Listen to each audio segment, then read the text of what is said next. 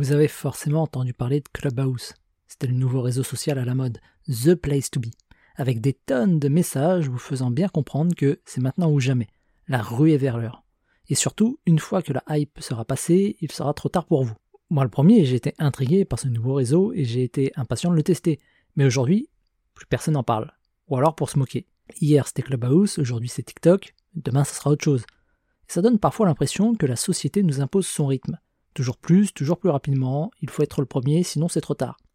En réalité, ceux qui percent dans un domaine ne sont pas forcément les premiers arrivés, bien au contraire. Ceux qui percent aujourd'hui sur LinkedIn n'étaient pas les premiers inscrits. Apple n'est pas le premier à avoir inventé la tablette numérique. Les premiers arrivants ne sont pas forcément les gagnants. Faites les choses à votre rythme, pas à celui des autres.